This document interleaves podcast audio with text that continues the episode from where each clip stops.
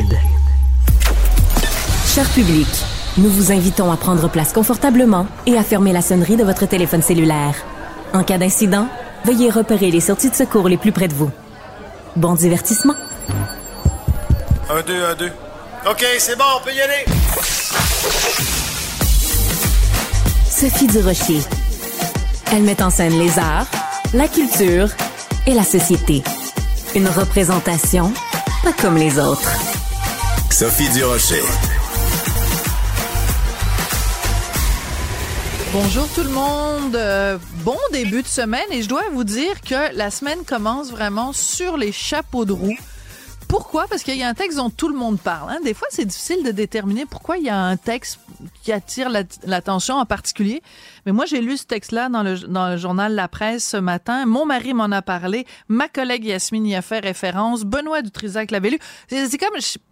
tout le monde parle de ce texte-là aujourd'hui. Donc, c'est un texte qui est publié dans la presse qui euh, nous dit que euh, la configuration euh, ethnique dans les écoles publiques au Québec et en particulier à Montréal est de plus en plus homogène. Ce que ça veut dire, c'est qu'avant, les écoles secondaires étaient multiethniques. Hein? Il y avait des gens qui venaient de toutes les origines, de toutes les communautés culturelles, des gens qui venaient de partout à travers le monde. Alors que maintenant, c'est beaucoup plus homogène. Donc, il y a, dans certaines écoles à Montréal, des groupes ethniques prédominants. Bon, je, vous entends tout de suite dire des mots comme groupe ethnique, ça a l'air d'une discrimination. Non, c'est une constatation. On a, euh, au journal La Presse, consulté des documents du gouvernement euh, sur euh, les taxes scolaires, par exemple, ou des données ministérielles sur la langue maternelle des élèves qui sont inscrits à l'école. Et on peut en arriver donc à cette conclusion. On parle par exemple de l'école montréalaise secondaire euh, Pierre Laporte, euh, Émile Legault, euh, Antoine de Saint-Exupéry, euh, des endroits où euh, des, des, des parents d'élèves qui sont nés au Québec sont vraiment minoritaires, alors que la plupart des parents des élèves sont euh, nés à l'étranger. Alors, ce que ça dit finalement, c'est que euh, on, on constate qu'il y a beaucoup, beaucoup, beaucoup euh, de comment on dit ça? Est-ce qu'on a encore le droit de dire des Québécois de souche, disons-le comme ça, des Québécois de souche qui se tournent beaucoup plus vers les écoles privées, ce qui fait que dans les écoles publiques, les gens qui sont des immigrants, soit de première génération ou de deuxième génération, ne sont pas, ne sont pas en contact avec des élèves, des étudiants, euh, du pays d'accueil, de la société d'accueil, que ce soit euh, des euh, francophones, que ce soit des descendants de Canadiens français ou que ce soit simplement des gens qui sont là depuis très longtemps, par exemple la communauté italienne, la communauté vietnamienne. Donc, c'est beaucoup plus une immigration euh, récente. Donc, ça veut dire qu'on n'est pas en contact avec la société d'accueil. Et il y a une phrase dans euh, ce texte-là qui m'a beaucoup fait de la peine parce que vous le savez à quel point j'aime la culture et j'aime la culture québécoise. On nous dit dans ce texte-là, pour ce qui est de la culture, le Québec ne réussit pas à faire aimer sa culture parce que les jeunes immigrants de première ou de deuxième génération ont souvent très peu de contact avec la société d'accueil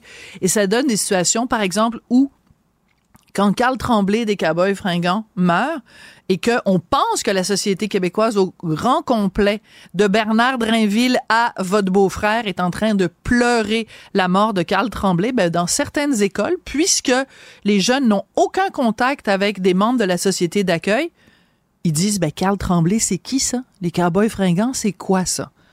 Alors moi, ça m'attriste. Donc un texte à lire vraiment qui est très intriguant, mais c'est important, sans porter de jugement, simplement de constater à quoi ressemblent les écoles aujourd'hui. Puis quand on parle de vivre ensemble, ça veut dire quoi?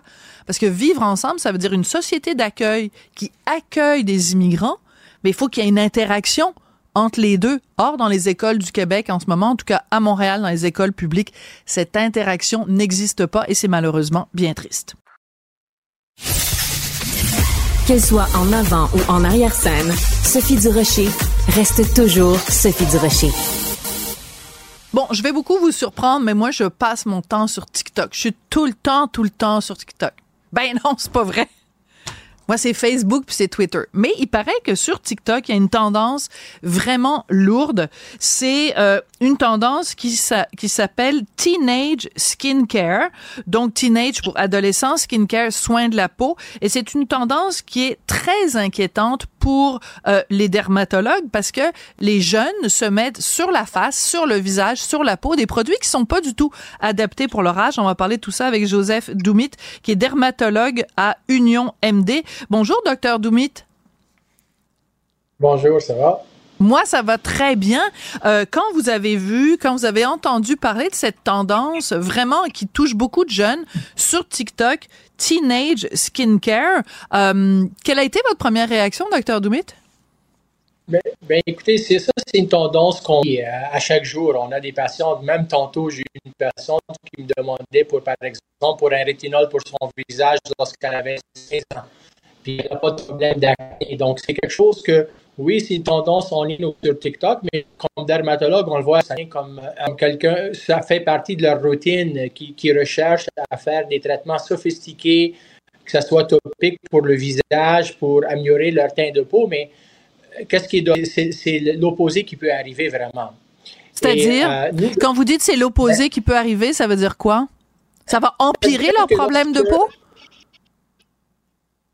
Exactement. Fait que qu'est-ce qui peut arriver chimique, des rétinols ou, n'importe quoi, un, acide glycolique qui est appliqué sur la peau pour une peau qui qui est pas qui a pas été comme complètement développée.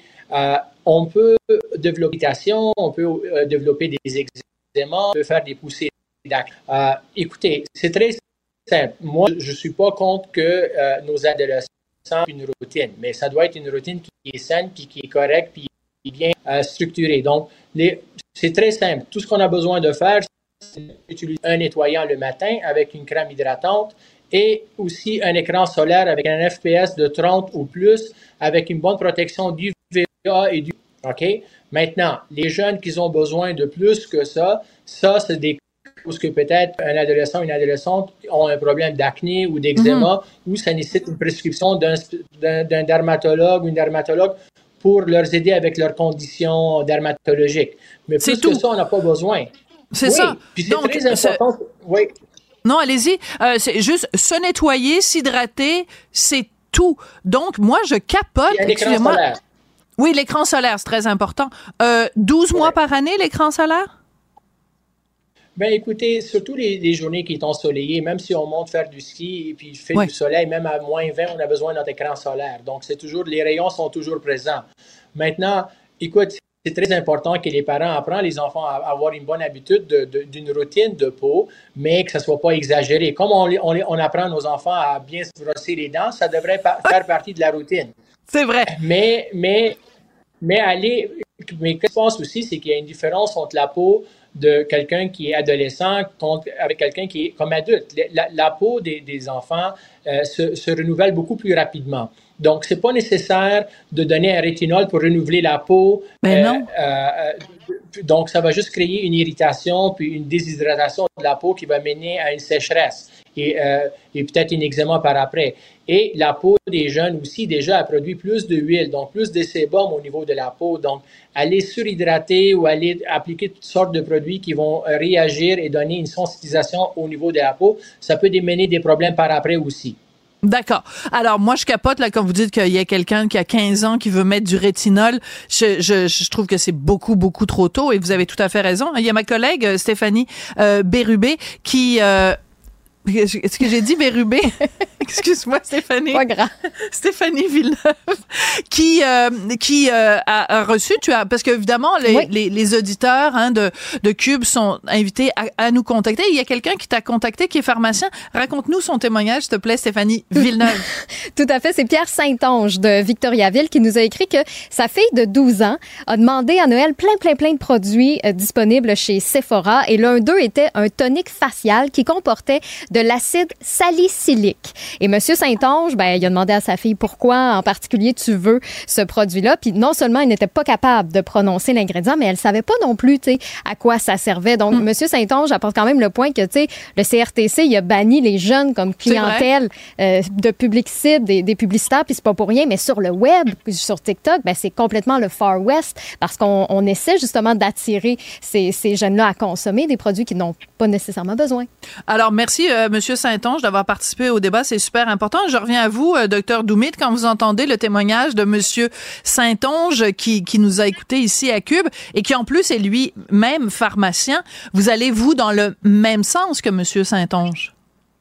Définitivement. Écoutez, vous savez, le, pouvoir de, TikTok ou de, tous les réseaux sociaux sur les, sur, sur les jeunes ces jours-ci. Donc, c'est une tendance que, oh, mon ami, elle a cette crème-là, elle utilise la crème de sa mère, est-ce que je peux avoir cette même crème? Mais honnêtement, c'est que qu'est-ce que faut faire et très important, c'est l'éducation. Éduquer les jeunes mm. que oui, tu sais, on peut avoir une belle peau, mais appliquer des, des, produits qui peuvent être néfastes pour la peau, comme des rétinols ou des acides salicyliques ou des acides glycoliques, peut vraiment mener à des problèmes au niveau de la peau que euh, parfois ça peut être dur à, à, réparer par après parce qu'on ouais, c'est ça qui est inquiétant. Exact. Faut que, mm-hmm. Donc, faut juste, je pense, faut juste donner l'éducation des bonnes habitudes et, et d'avoir une routine. On n'est pas contre ça comme dermatologue, mais d'avoir une routine qui est simple et, et, et, avec des produits trop, pas trop sophistiqués pour les jeunes et en même temps, c'est les produits qui sont les moins coûteux souvent. Donc, ben on n'a pas besoin d'aller acheter les, les grosses gammes non plus, là. Ben, voilà. Et en fait, c'est pour ça que euh, notre collègue Stéphanie mentionnait la marque Sephora. En fait, que Monsieur Saint-Onge, euh, qui nous a écrit, mentionnait la marque Sephora parce que euh, dans cette tendance TikTok, il y a aussi des, des jeunes influenceuses, donc commanditées par Sephora, qui font la promotion justement mhm. de produits pour la peau. C'est très triste de se dire que pour une question de marketing, pour une question de gros sous, on est en train d'inculquer à des jeunes euh, qu'ils ont besoin de tels produits alors que ça peut leur causer plus de tort. C'est dommage de dire qu'il y a vraiment une, une préoccupation monétaire derrière ça. Et, ça, c'est vraiment triste. Euh, honnêtement, moi, je pense que si le message qu'on veut donner, qu'on choisit euh, un hydratant, un nettoyant, des, des produits qui sont hypoallergéniques, c'est une crème hydratante, qu'on choisit un produit qui est non commodogénique, donc ça bloque pas les pores, euh, si on utilise des maquillages, des maquillages plus à base de l'eau et non pas à base de l'huile pour, pour, éviter de bloquer les pores et développer des lésions euh, acnéiques. Donc, ça, c'est toutes des recommandations que je donnerais parce que hmm. si on expose une peau jeune à, à, des, ingrédients, euh, la peau de, peut devenir sensible et, dans le futur développer des allergies même. Donc, il faut vraiment laisser ça simple. Les produits qu'on trouve en pharmacie, on, on, produit, tu sais, on vente libre. C'est des bons produits, puis c'est pas cher, puis ça fait la job. Puis hum. encore une fois, une routine, c'est très important, mais que ce soit une routine qui est saine. Voilà. Moi, j'adore quand on me dit, ben évidemment, à l'âge que j'ai, ça me prend des produits qui coûtent cher. Mais j'adore quand le message, c'est les produits pas chers font la job. C'est important de rappeler ces principes de base-là et surtout d'enlever la pression sur la, les, les, épaules des jeunes de se conformer à euh, une mode ou de se conformer à une image. Euh, vous avez une belle peau naturellement. Ne vous mettez pas plein d'affaires dans le visage. C'est vraiment dommage. Écoutez, docteur Doumid, je sens que vous êtes un homme extrêmement occupé et je l'apprécie d'autant plus que vous ayez pris le temps parce que cette euh, cette notion justement d'éducation est très importante en ce moment parce que les jeunes sont bombardés d'informations et d'effets de mode. Donc merci beaucoup. Je rappelle que vous êtes dermatologue à Union MD. Merci pour vos très très très précieux conseils, docteur Doumit. C'est toujours, c'est toujours un plaisir. Bonne journée à vous. Merci. Et merci également à Monsieur Saint-Onge hein, qui nous a écrit, Stéphanie. Euh, on adore parce que tu avais parlé de ce sujet-là un petit peu plus tôt mm-hmm. euh, euh, sur nos ondes. Puis là, il y a quelqu'un qui a réagi. Puis tu vois, on peut... Ben, ça ajoute à la discussion. Voilà. On peut confronter l'opinion de Monsieur Saint-Onge à l'opinion de, de Dr Doumit. C'est formidable. Ça, j'adore ce genre de, de, dialogue, même, je dirais, de trilogue, de quadrilogue entre nous quatre. Non, mais ça nous amène plus loin. Puis tu sais, de voir aussi la réalité de ce que les gens qui nous écoutent vivent, puis que ça, ça fait partie aussi de, de leur quotidien. C'est pour ça qu'on invite tout le monde à, entrer en contact avec nous, là, parce que ça, ça, ça pousse la discussion plus loin. Absolument, puis c'est ça qu'on aime à Cube. Merci beaucoup, Stéphanie. Les rencontres de l'air. Lieu de rencontre où les idées se bousculent. Où la libre expression et la confrontation d'opinions secouent les conventions. Des rencontres où la discussion procure des solutions. Des rencontres où la diversité de positions enrichit la compréhension. Les rencontres contre de l'art. Jean-François, tu as été toi aussi très troublé quand tu as lu dans le Journal de Montréal cette histoire, un monsieur qui raconte qu'il avait un cancer agressif au cerveau et que son cancer a triplé à cause des délais d'attente. Au prix qu'on paye pour notre système de santé, c'est le poste budgétaire le plus élevé dans le budget euh, du Québec. Euh, ça n'a aucun sens. Bonjour Jean-François, est-ce que tu m'entends? Ah, je pense que Jean-François ne m'entend pas. Allô? Oui, ah, là, tu m'entends? Oui. Alors, Excuse-moi, il y a eu euh, la ligne euh, comme euh, coupée, mais je t'entendais. Ah, tu m'entendais? OK, parfait. Bon, c'est ça le plus important. Donc, c'est inquiétant quand même quand on voit ça. Ben, parce que ça peut nous arriver demain à tout le monde. C'est ça qui. Puis tu sais, je comprends que le système de santé ne sera jamais parfait, puis qu'on pourra pas guérir tout le monde, puis que des fois on va en échapper prendre trop tard, mais dans son cas à lui, à cet homme-là de 56 ans de Longueuil, c'est euh, dans le Journal de Montréal ou encore TVA Nouvelle aujourd'hui, il est allé début novembre parce qu'il y avait des étourdissements, des maux de tête, tout ça. Donc début novembre. Puis là, il passe un scan, puis tout ça. Puis là, hein, tu sais ce que c'est quand tu vas à mm. l'hôpital, passe un scan, ton médecin va te rappeler. Pas de nouvelles, hein, pas de nouvelles, pas de nouvelles, pas de nouvelles du médecin, pas de nouvelles. Puis là, à un moment donné, dans le temps des fêtes, il se met à avoir des gros maux de tête, des gros mm. étourdissements. Et à un moment donné, et là, ils l'ont monté d'urgence à l'hôpital puis quand il est arrivé là, ils ont passé d'autres tests. Puis là, ils ont fait mais vous avez une tumeur depuis le mois d'octobre. Donc, quand vous êtes venu en novembre, vous aviez cette tumeur-là. Comment ça se fait que personne n'a fait le suivi? On ne sait pas. La mauvaise nouvelle, elle a triplé de grosseur, la tumeur. Donc là, il va, il va se faire soigner, mais déjà qu'il y avait peu de chances, il sait là, que ses chances sont encore moins grandes, et non seulement ses chances de guérir, mais de, de vivre plus d'une année. Là. Fait que c'est, c'est, c'est troublant. Imagine, ça t'arrive à toi, que ça arrive à, ah tes proches. Horrible. Tu fais comment, tu sais, il s'est rendu, tout, tout était là pour qu'on on le prenne en temps, puis, mm. on l'a échappé. Et ça, moi, ça me fait capoter vers quoi on s'en va parce que euh, je la sais population que c'est un gros vieillit. bateau, là. Ouais. Puis la population, vieillit. Et c'est, je sais pas toi, moi, ça, ça doit être un hasard, mais depuis le temps des fêtes, dans mon entourage, dans mes amis, j'entends plein de monde qui vont au privé. C'est ah! devenu, pas pour une tumeur au, cerveau, là, mais pour euh, euh, un Le dermatologue. Il y en a un, c'est un problème de pied. Il y en a un autre, c'est dermatologue. Il y en a mm. un, c'était pour euh, les, hanches. Il y en a un autre, c'était le dos. J'ai quatre exemples. Puis, on dirait qu'avant, c'était comme, oh ben non, je vais attendre. Si tu penses qu'ils vont m'avoir, ah oh, non, non, non, non, c'est cher déjà pour le système de santé, ils vont me soigner. C'est comme, ah, je vais aller au privé. Bah, c'est devenu comme, comme banal, mais euh, je veux dire, c'est capoté de penser qu'on s'en va vers ça, puis on veut pas s'en aller vers ça, parce que là, les gens qui vont privé, soit ils ont de l'argent, soit ils ont des assurances pour ça, mais il y a un paquet de monde au Québec qui n'a pas ça. Oui, mais en même temps, tu vois, ben on va partir une discussion, peut-être, on sera pas d'accord là-dessus, mais euh, c'est sûr que euh, c'est une, une, clientèle privilégiée qui a les moyens d'aller au privé, mais moi je pense qu'on est rendu là comme société de faire beaucoup plus de place au privé, parce que tout ce qui se fait au, au privé nous permet de soulager le système, euh, le système public dont peuvent bénéficier justement des gens qui ont moins de moyens. Alors pourquoi on n'encouragerait pas, pourquoi on ne solidifierait pas le système au privé?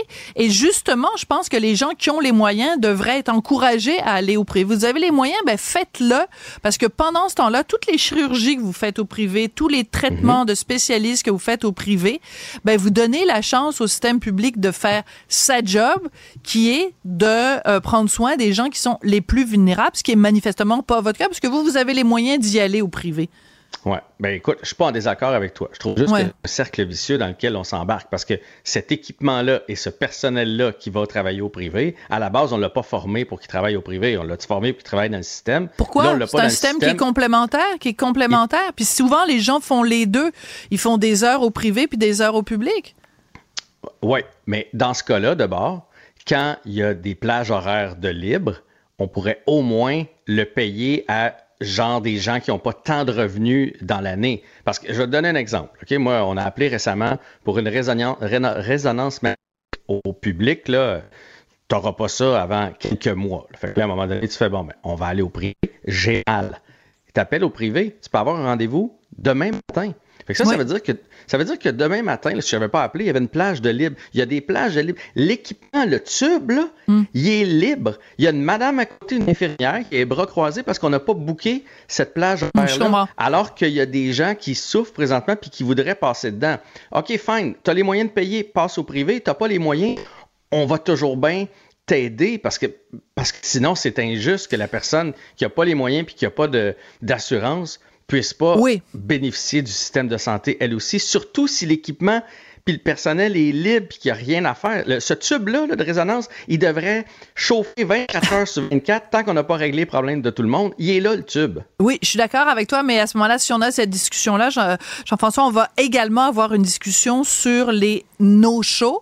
Hein, pardonne-moi le- le- l'expression, mais euh, pour les gens qui ont des rendez-vous pris dans le système public et qui ne se présentent pas et qui n'appellent pas pour dire je n'irai pas, ou des gens qui ont oublié qu'ils avaient un rendez-vous, euh, ou des gens même si l'hôpital ou euh, la clinique les rappelle en leur disant euh, Madame Gauthier, vous avez rendez-vous demain, euh, tu sais, des fois tu reçois un SMS. Il y a énormément de gens parce que c'est gratuit qui se disent ah c'est pas grave, as-tu appelé le médecin pour lui dire que tu irais pas? Mais non, c'est pas grave, c'est pas important.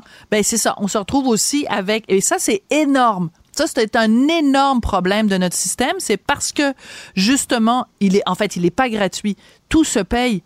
Il y a Ben rien oui. qui est gratuit dans la vie, il y a rien qui est gratuit. Ce système de santé là, on l'a payé donc la personne qui annule pas son rendez-vous, c'est pas vrai que c'est un rendez-vous gratuit, il l'a payé avec ses impôts le rendez-vous. Sauf que en ne, en ne, en ne l'honorant pas, ce rendez-vous, il vole la place à quelqu'un d'autre. Et tu parles, il y a plein de dossiers qui ont été faits là-dessus.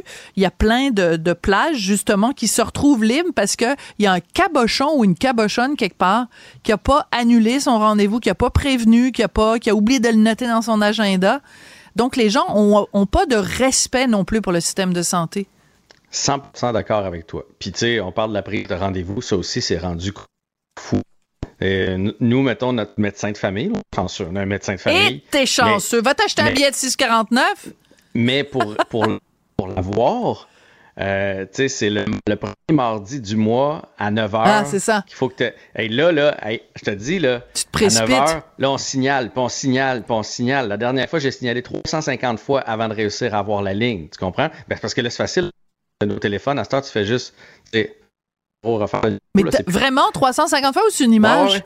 C'est pas une image. Non, non, non, non. Je- parce que sur ton téléphone, tu peux voir combien de fois j'ai.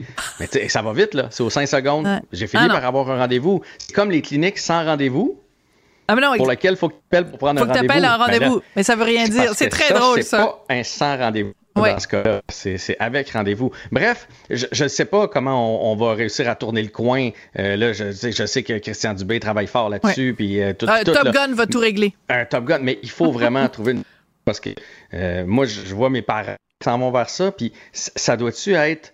tu, tu dois te sentir tellement impuissant quand tu, tu passes un rayon X pour la tête, tu doutes que c'est peut-être. Ah, une c'est tumeur, et, et là, tu appelles à l'hôpital, tu vas les voir, puis ils font ben, Vous aurez des nouvelles quand vous aurez des nouvelles. Ben oui, mais, mais c'est ma vie, là.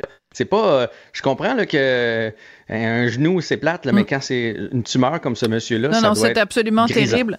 Euh, Ouais. Je vais essayer de retrouver, euh, attendez, Serge Couvrette.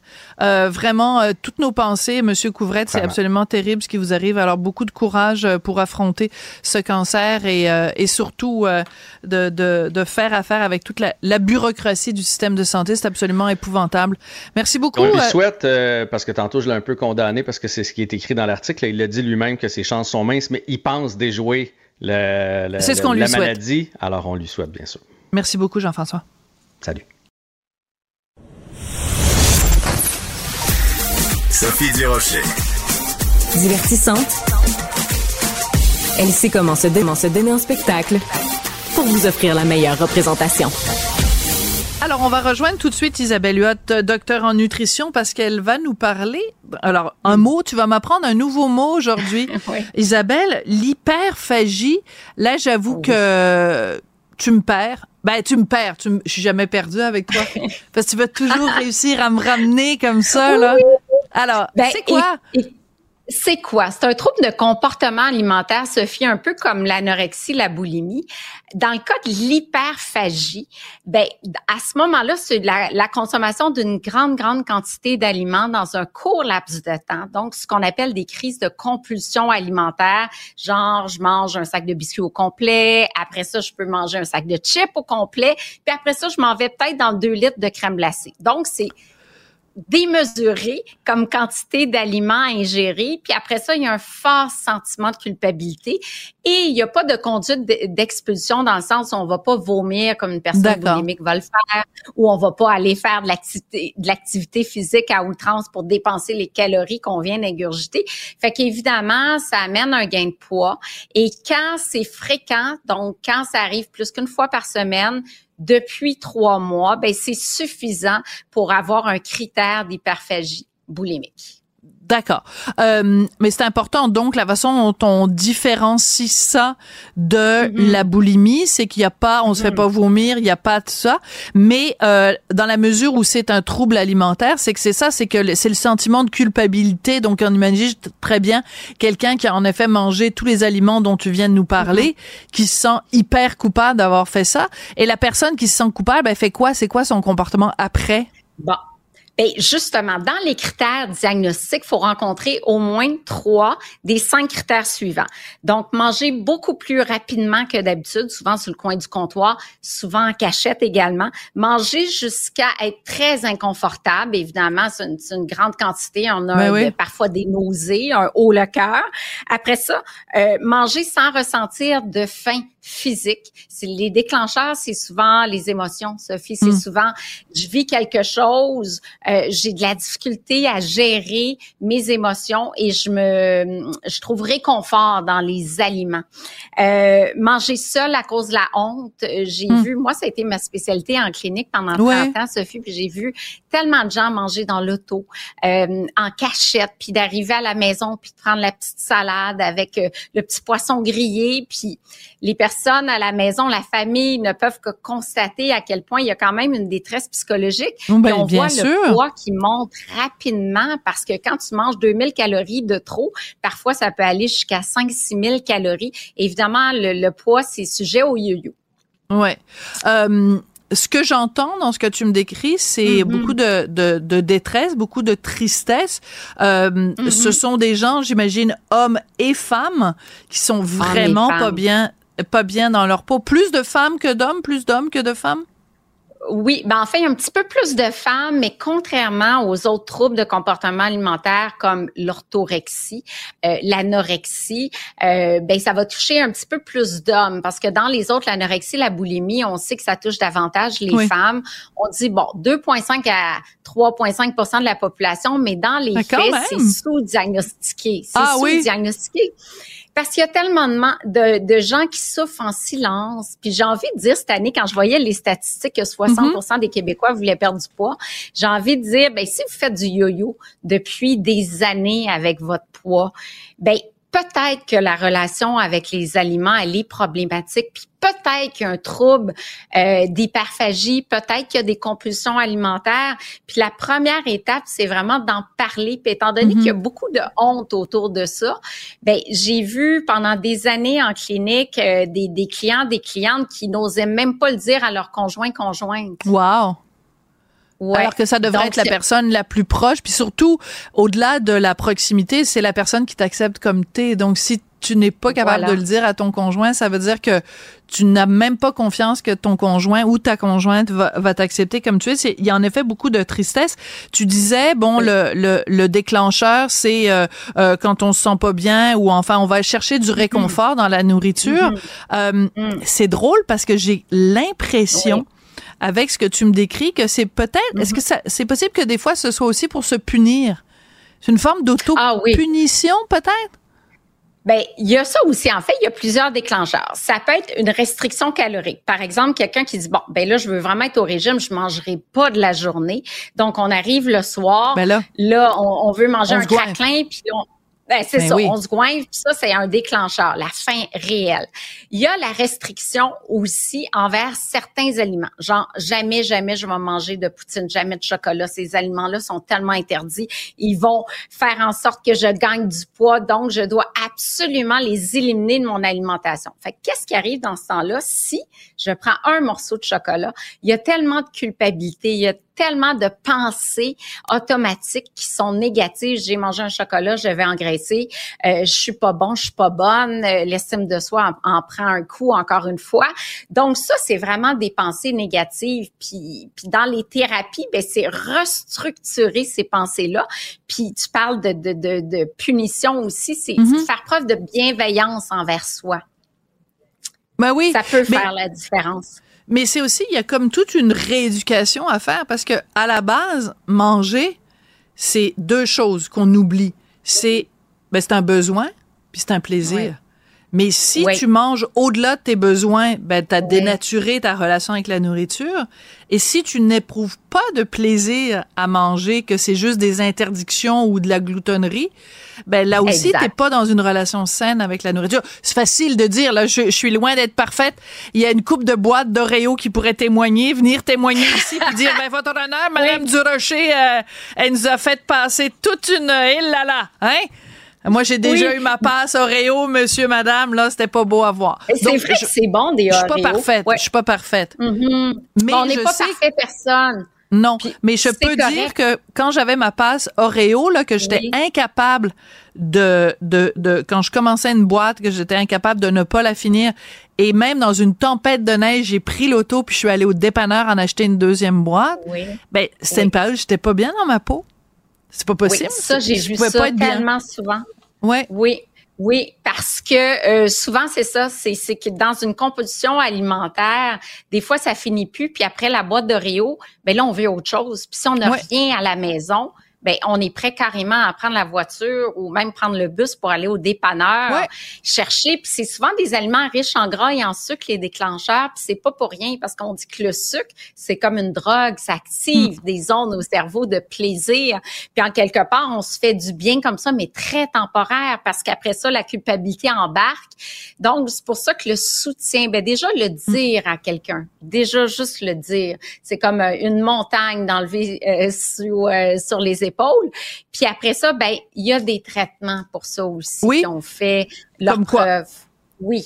Ben, premièrement, nutritionniste spécialisé qui va remettre une routine alimentaire, Ah. essayer de retrouver le plaisir que tu mentionnes. Donc, manger, ça peut être agréable, puis de manger du chocolat en pleine conscience et non pas par culpabilité debout, c'est une expérience qui est totalement différente. Et en psychologie, il y a également la thérapie cognitivo-comportementale qui est dans le concret, dans le quotidien, de travailler des pensées alternatives. Je mange ça, je me sens coupable, euh, j'ai des pensées négatives envers moi, mais tout de suite, on développe le réflexe d'avoir une pensée alternative qui est positive. J'ai mangé un Oreo, hey, c'était bon, ça m'a rappelé mon enfance. Mon Dieu, qu'on avait du fun plus jeune à manger Ah, un Oreo. j'adore puis ça. D'être OK, comme ben ça écoute, et Je vais être obligée Oui. d'interrompre la chronique parce que là, il faut que je m'en Oui. aille au dépanneur. Il y a une boîte d'Oreo, puis ça me rappelle des souvenirs d'enfance. Maintenant que tu m'as dit que j'avais juste à l'associer à quelque chose Voilà. de positif, je m'en vais tout de suite. non, on Ah, rigole, mais bon. c'est, ce sont des questions extrêmement sérieuses et je trouve que c'est important d'avoir Mm-hmm. cette discussion-là. Et en effet, tout part de là, hein, en parler et surtout pour les gens qui entendent ça, de l'accepter et de pas être dans le jugement, s'il vous plaît. Euh, Super important. Toujours des bons conseils. Merci beaucoup, ma belle Isabelle. Merci Sophie, à bientôt. À la semaine prochaine. Sophie Durocher. Passionnée, cultivée, rigoureuse. Elle n'est jamais, jamais à court d'arguments. Pour savoir et comprendre, Sophie Durocher. Je reste un peu justement dans, dans le milieu de l'alimentation. Sûrement que vous avez vu cet article dans le journal aujourd'hui. Des clients pressés ou paresseux qui abandonnent des produits sur les tablettes alors que l'épicerie le coûte de plus en plus cher. À ce sujet-là, Mario Dumont va recevoir en début d'émission Samuel Bouchard-Villeneuve, directeur des affaires publiques à l'Association des détaillants en alimentation du Québec pour en parler. Je pense que ce sera une entrevue à ne pas manquer. Je fais écho sur la chronique de Jean-François Barry qui nous racontait que ça lui a pris 350 fois rejoindre son médecin de famille. Ben, il y a Maxime qui nous a écrit sur la messagerie texte qui, lui, nous donne l'exemple aussi que, tu sais, quand tu vas consulter, qu'on te fait passer, par exemple, des prises de sang, puis qu'on te dit pas de nouvelles, bonne nouvelle, tu sais, on comprend que le but, c'est d'avoir une économie de temps, mais tu sais, quand on a moins confiance dans le système de la santé, tu sais, on se dit, ben là, on est tombé entre deux chaises. Ah, tout à fait. des fois, juste d'appeler pour dire tout est beau, est-ce que ça serait pas plus clair? ben oui, moi j'ai fait une mammographie parce que bon, à, l'âge que j'ai, il faut en faire euh, normalement à tous les deux ans, mais bon, euh, quand il y a un historique familial, il faut le faire à tous les ans. Et euh, la dernière fois que j'ai fait une mammo, je n'avais aucune nouvelle de mon médecin. Alors, les semaines passent, les semaines passent. À un moment donné, j'ai pogné le téléphone, puis j'ai appelé, puis j'ai dit, ben, ah, oh, il vous a pas rappelé. Ben non, il m'a pas rappelé. Ben, tu sais, pas de nouvelles, bonnes nouvelles. Non, je veux savoir. Puis tout ce temps-là, le, le, truc était sur le bureau du médecin. C'est juste qu'il y avait comme pas eu le temps de me rappeler. Mais c'est ça. Mais il faut qu'ils oublient que nous, on est chez nous, on est chez nous, puis on n'a pas, puis on s'inquiète. Je vous rassure, tout allait bien. Mais euh, tout à fait. Alors, euh, l'auditeur qui, qui nous a contacté a tout à fait raison. C'est une inquiétude et les médecins devraient être plus conscients de ça. Oui, plus euh, soucieux. Donc, si jamais vous voulez embarquer dans la discussion, vous êtes toujours les bienvenus. Courriel studio à commercial cube.radio ou par, ou par texto, justement, au 1877 827 2346. C'est peut-être plus facile de retenir le 187 Cube Radio. Mais n'hésitez pas. Puis sachez que vous pouvez toujours nous suivre en direct sur l'application de Cube. Si jamais vous êtes au bureau sur l'ordinateur au cube.ca, section radio, il y a le petit bouton euh, en direct ou maintenant à la télé, euh, évidemment. Tous nos vidéos sont, sont filmées maintenant et c'est exclusif justement à la nouvelle chaîne de Cube. Donc, abonnez-vous, ça fait partie des chaînes spécialisées. On espère que vous allez aimer ce nouveau format. Elle se déplace du côté court au côté jardin pour couvrir tous les angles de la nouvelle. Pour savoir et comprendre, Sophie Durocher. Alors, vous le savez, le mois de janvier, c'est un mois déprimant. Et euh, ben aujourd'hui, 22 janvier, ben, c'est la journée ou une des journées, en tout cas, les plus déprimantes de l'année. Et justement, année après année, il y a un spectacle qui s'organise qui s'intitule La nuit de la déprime. C'est pour ramasser des sous pour euh, le docteur euh, Roland Denis et son sa fondation. Mais c'est aussi une façon de voir des artistes que peut-être on voit moins souvent. Puis un des artistes qu'on va pouvoir voir ce soir à la Nuit de la déprime au Théâtre Saint-Denis de Montréal. C'est Véronique Béliveau qui est comédienne et chanteuse. Bonjour Véronique. Bonjour.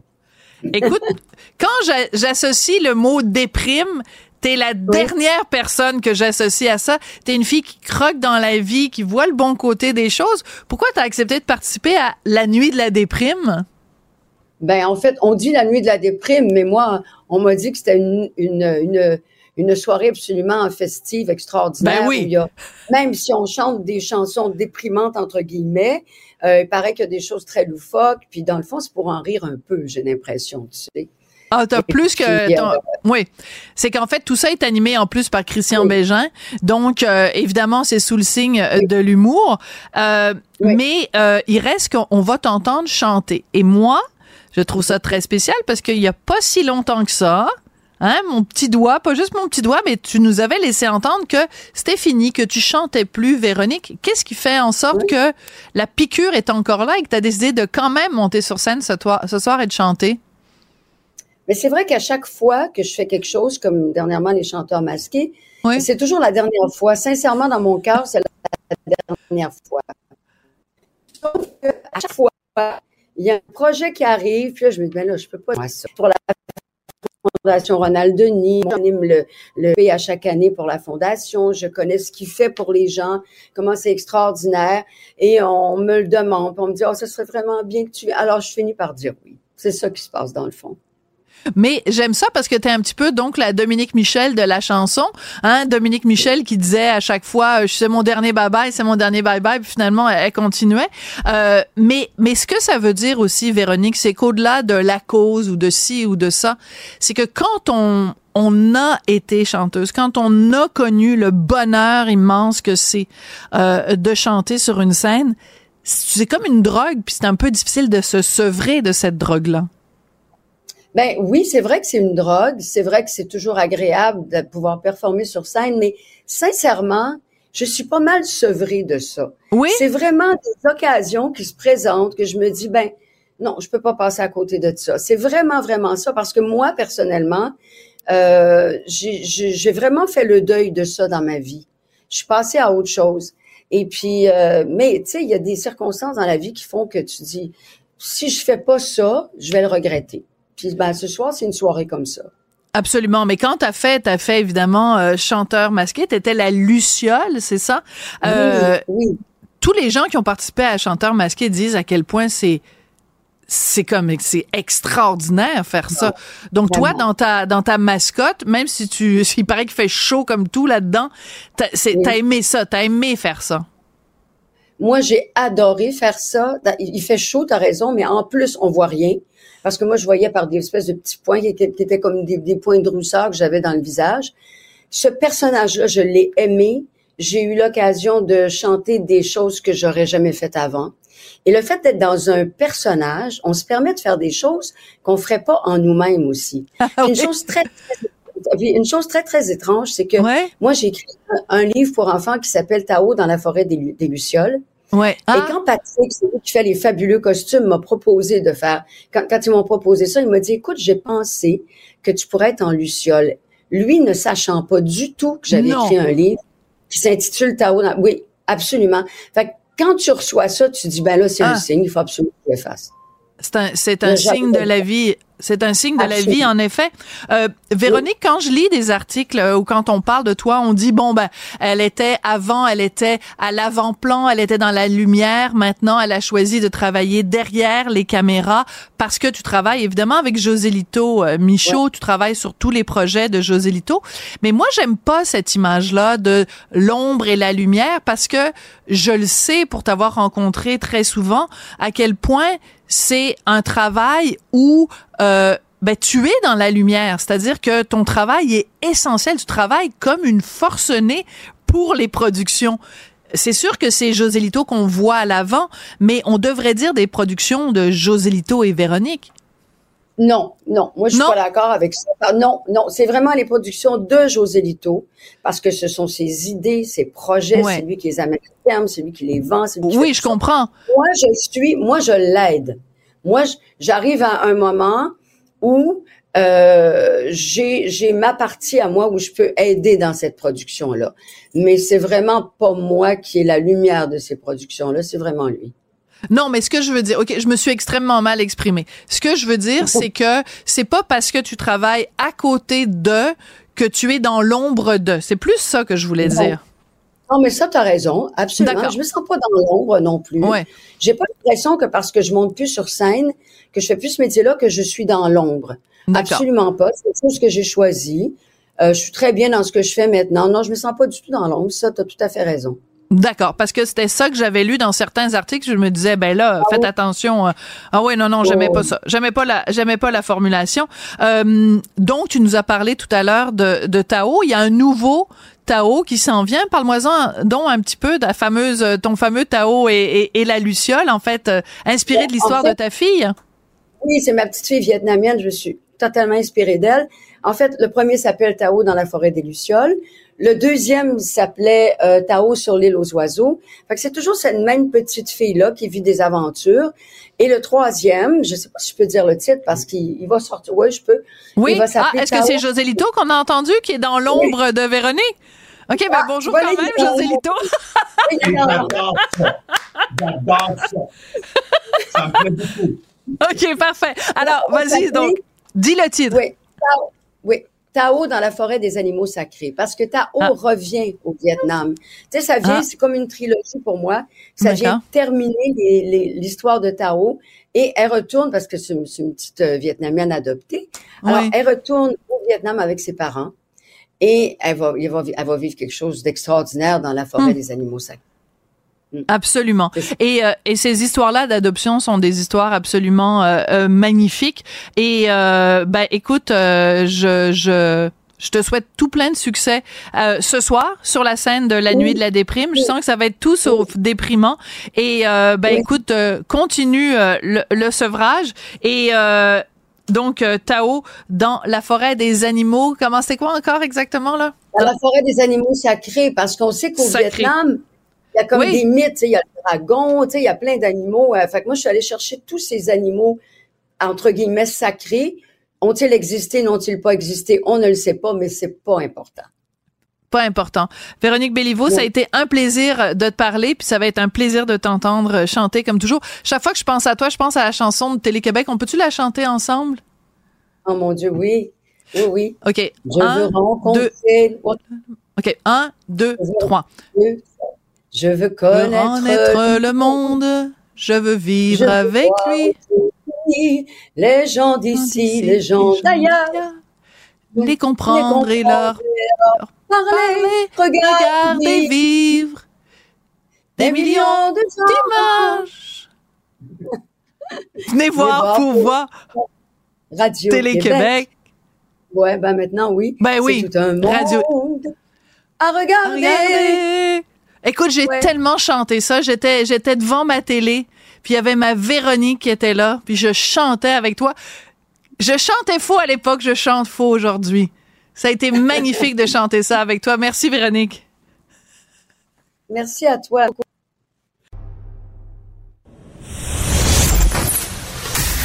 Sophie Durocher. Un savoureux mélange artistique de culture et d'information.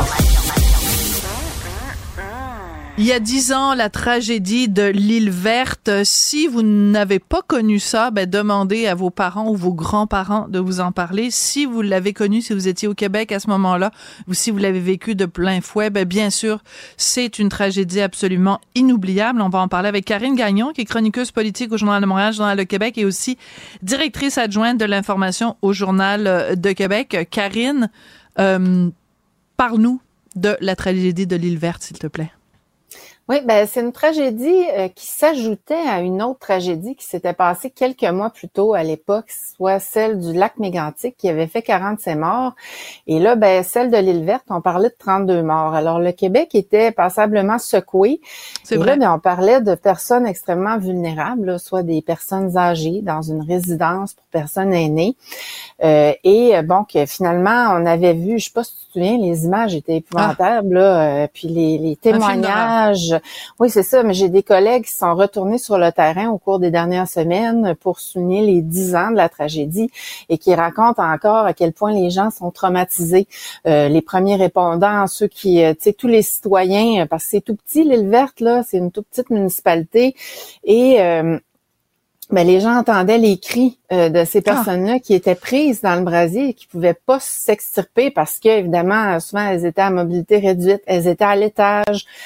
Et il y a un homme qui avait vu euh, sa maman sur le balcon et qui avait pas l'échelle assez grande pour aller la chercher. Alors, il a dû l'abandonner. Et il y a plein d'histoires d'horreur comme ça.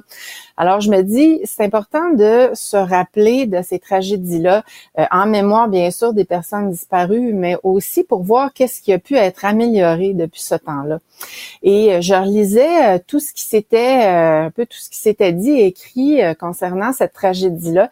Et euh, une affaire particulière, c'est qu'il n'y a pas eu d'enquête publique. Il y a eu un rapport du coroner euh, qui a permis, là, bon, le, coroner avait souligné entre autres le, manque de formation et euh, d'investissement au niveau des regroupements des pompiers, hein, parce que c'était des pompiers volontaires, comme c'est souvent le cas dans, des petites municipalités. C'est ça. Ben là maintenant, tu vois là, je, je, lisais que le service des incendies avait regroupé, avait été regroupé ou annexé, là, si on veut, avec celui de Rivière-du-Loup. donc, et lui, il disait coroner qu'il y en avait trop. Euh, qu'il y en avait énormément trop si on comparait, euh, par exemple, euh, à, à l'Ontario. donc, depuis ce temps-là, le nombre a diminué, mais il y en a encore beaucoup. Et puis, bon, les, les on constate là que les règles au niveau de la formation sont, sont pas du tout uniformes. Il y a beaucoup de critiques euh, par rapport à ça et ça, ça persiste. Mais par contre, la bonne nouvelle, c'est qu'il y a plusieurs résidences pour personnes âgées aujourd'hui qui sont dotées de gicleurs. Parce que voilà, si tu te rappelles, cette résidence-là, c'est ça, cette résidence-là n'était pas dotée de gicleurs. Et ça semble quand même assez incroyable parce que on disait là ce sont des personnes vulnérables qui avaient de la difficulté à se déplacer et ben là c'est sûr que l'incendie a pris et euh, n'ayant pas de gicleur, ben ça s'est répandu à la vitesse de la lumière. D'ailleurs, quand on regarde euh, ce qui a resté là, de, Mm. de- du, après le brasier, c'était fou, là, il restait absolument rien. Euh, donc voilà, donc ça, ça s'est amélioré. Maintenant, il y en a trois sur quatre qui sont équipés, euh, mais tout n'est pas parfait. Là. Tu sais, je voyais qu'en Outaouais, il y a encore à peine 35 là, des résidences qui sont Hmm. équipées de gicleurs. Donc tu vois, il y a encore de l'amélioration euh, à y avoir là. Euh, mais bon, ça, ça avait été, euh, ça avait été épouvantable. Moi, je m'étais déplacée euh, sur les lieux, comme plusieurs collègues, on était allés couvrir l'événement. Et euh, je me souviens que j'étais, ben, j'avais fait un papier là-dessus. euh, Oui. J'étais allée au dépanneur, tu sais, les, les petits dépanneurs épiceries qu'on a dans ces petites municipalités. Tout le monde transige par là. Bien sûr. Et le monsieur, le propriétaire, m'avait raconté en larmes ben, qu'il y avait plusieurs résidents. La résidence était pas loin hein, de, de, du- de la petite épicerie dépanneur. Et puis, les, il y en avait plusieurs qui venaient acheter leur loterie, qui venaient jaser, hein, parce qu'il y, a- il y a beaucoup de solitude aussi quand on, avance en âge, malheureusement. Là. Donc, euh, tu sais, c'était tout un drame qui avait ébranlé et qui continue d'ébranler euh, les gens de, de ce, de ce coin-là. Et ce qui est triste aussi, Sophie, c'est qu'il y a plusieurs personnes aînées qui maintenant ne peuvent plus euh, résider à l'île verte. Euh, tu sais, elles doivent, admettons, quitter leur maison, s'en aller en résidence euh, pour personnes âgées, euh, sauf qu'elles doivent aller, par exemple, à Trois-Pistoles ou à Rivière-du-Loup, des municipalités environnantes, parce qu'il n'y a plus de place. Et puis la résidence qui doit remplacer celle qui avait été incendiée, ben, elle n'est toujours pas ouverte euh, dix ans plus tard. Euh, ça, ça fait quand même un bon bout, mais Des euh, délais, bon. des délais bureaucratiques ou euh, pour quelle raison? Ben, on a eu de la ouverts? difficulté à réunir les fonds. On voulait aussi avoir quelque chose d'exemplaire, donc très bien équipé. Euh, donc ça, puis les, les coûts aussi ont énormément gonflé. Ben, c'est sûr, les coûts Ça- de construction. ouais. Oui, ça a plus que doublé. Là, on, était parti, je pense, à 7 millions, puis on était rendu à 13. Donc, euh, c'est ça, ça avait, ça avait comme explosé.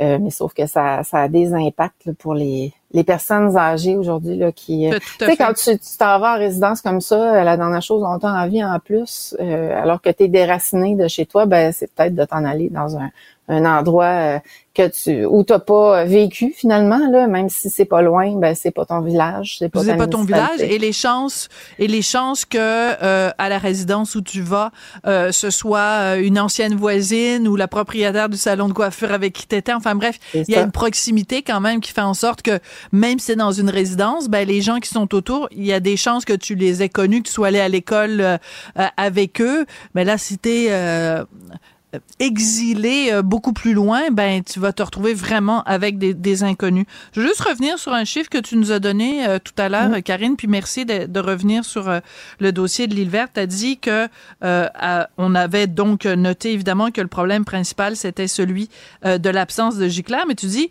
aujourd'hui, dix ans plus tard, il y a seulement trois résidences sur quatre qui ont des gicleurs. J'ai envie de poser la question pourquoi la quatrième? Dans le sens que pourquoi c'est pas quatre Ben- sur quatre qui ont des gicleurs? Ben, ce que je lisais, parce qu'à l'époque, faut dire qu'il y en avait le tiers qui était équipé. Euh, Ouais. Là maintenant, on, on a amélioré les chiffres, mais la régie du bâtiment l'exige, sauf qu'il y a un certain délai pour s'y conformer. Alors, si euh, je, je lisais que si on, on tenait compte là, de tous ceux qui envisagent de s'y conformer dans un avenir très euh, prochain, euh, on était à peu près 86% Donc, la quasi-totalité, mais tu vois, il en reste encore. Euh, donc, c'est ça, c'est le délai qu'on a accordé là, pour se conformer parce qu'il faut comprendre que ça euh, engendre des coûts assez importants. Il y Ben a non, ça, c'est évident, petites- oui. c'est ça. Puis il y a plusieurs de ces petites RPA-là qui ont fermé leurs portes au cours des dernières années parce qu'ils n'y arrivaient plus. Il y Mm. avait trop de frais. Donc là, de- de- d'arriver avec de nouveaux frais, c'est pas évident. Là, c'est pas, c'est pas simple. Là. C'est euh, toutes ces questions-là. euh, puis il y a un besoin euh, quand même assez euh, important aussi. la, Euh, donc, la population vieillit, donc euh, Ben c'est un oui. petit peu la quadrature du cercle. Ouais. On a moins d'argent, mais on a plus de personnes âgées, donc on n'est peut-être pas toujours capable d'en prendre soin de façon adéquate. Merci de nous avoir rappelé tout ça, puis d'avoir rappelé aussi euh, l'émotion qui avait étreint euh, le Québec à cette époque-là, il y a dix ans. Et euh, ben, mes condoléances encore une fois à tous les gens Mm. qui ont vécu ce drame-là de plein fouet, donc les, les, les survivants et les proches des gens qui sont décédés il y a dix ans à l'île verte. Merci beaucoup, Karine Gagnon. merci Sophie. Merci à Marianne Bessette à la recherche et aussi à Max-Émile Sayer et à Tristan Brunet-Dupont. Merci et à demain. Kid.